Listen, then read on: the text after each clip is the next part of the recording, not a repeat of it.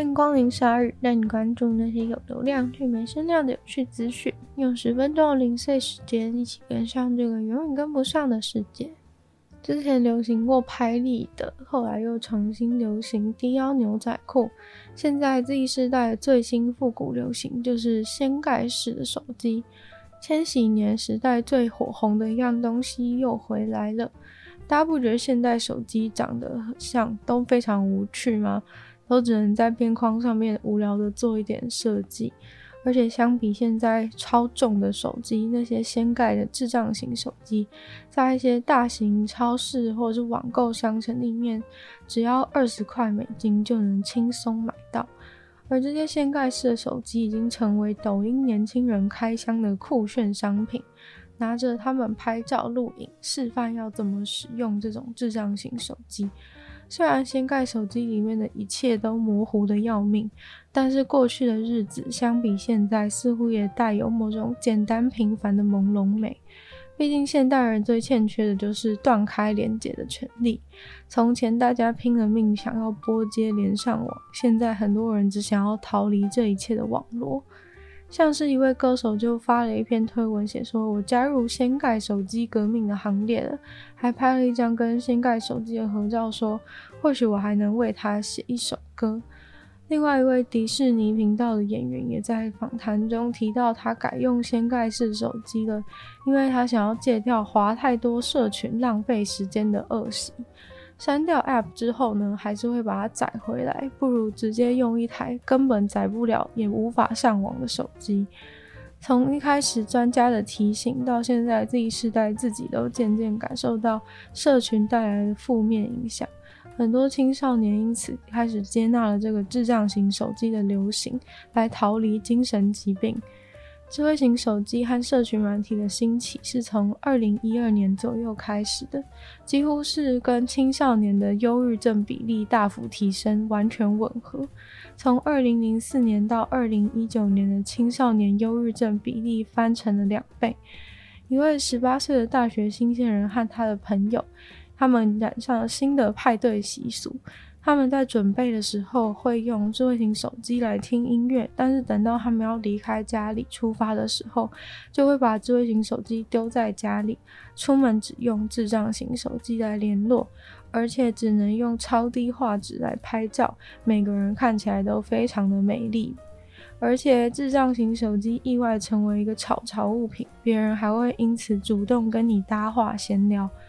他们说，回想起自己心情不好的理由，还不都是因为社群上的一篇文，或是谁谁又封锁了谁谁谁，又回了谁的现实动态这种无聊的小事。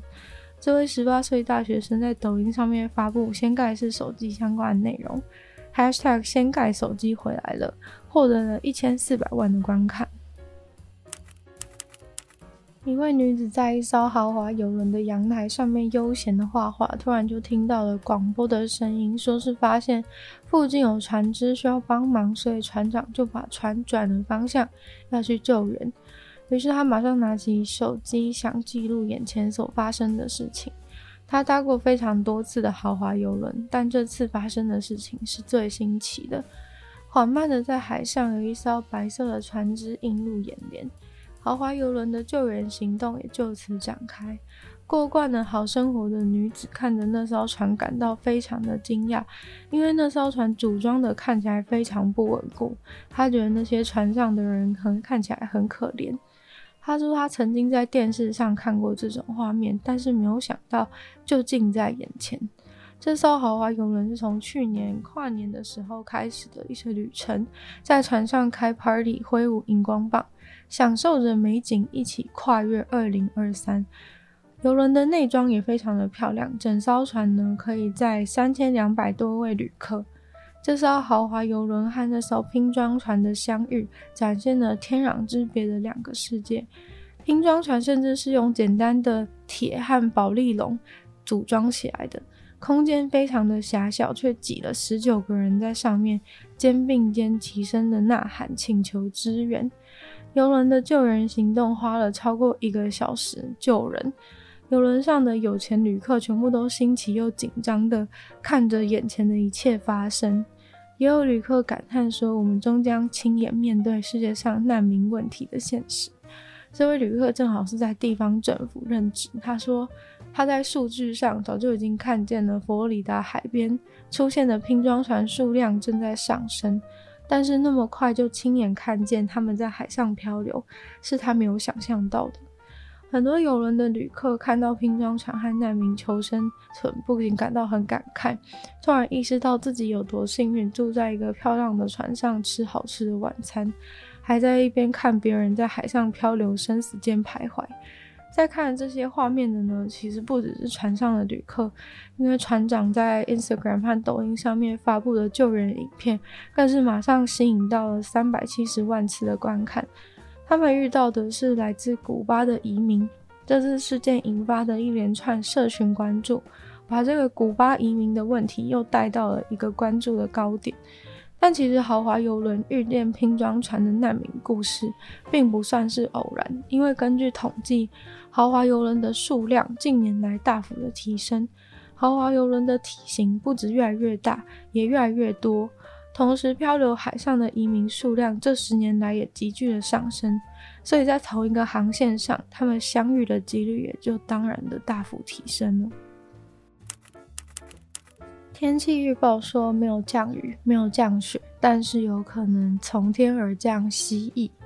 因为美国佛罗里达美洲鬣蜥已经对近期的冷天气适应不良，频繁发生从树上掉下来的诡异状况。爬虫类原本因为佛罗里达温暖宜人的天气而非常的繁盛，没想到最近冷到从树上掉下来，还砸到路人。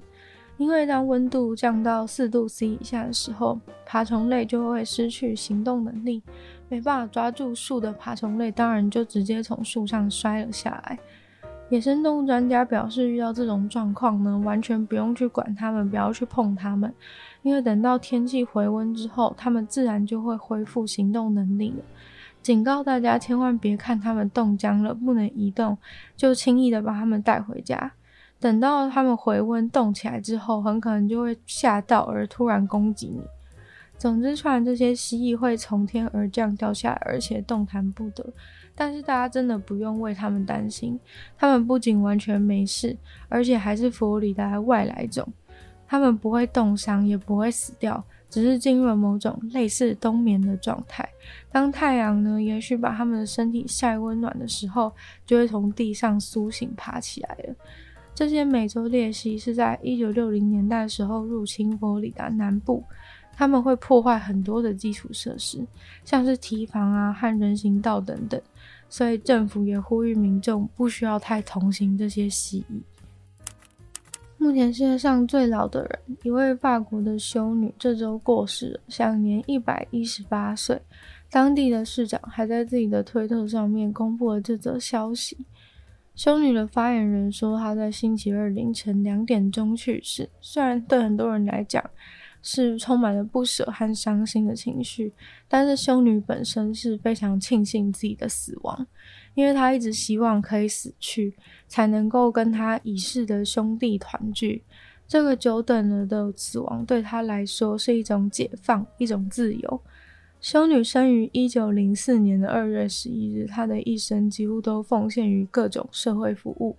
在成为天主教修女以前，她在二战期间照顾了很多人的孩子，又花了二十八年的岁月在医院照顾孤儿和老人。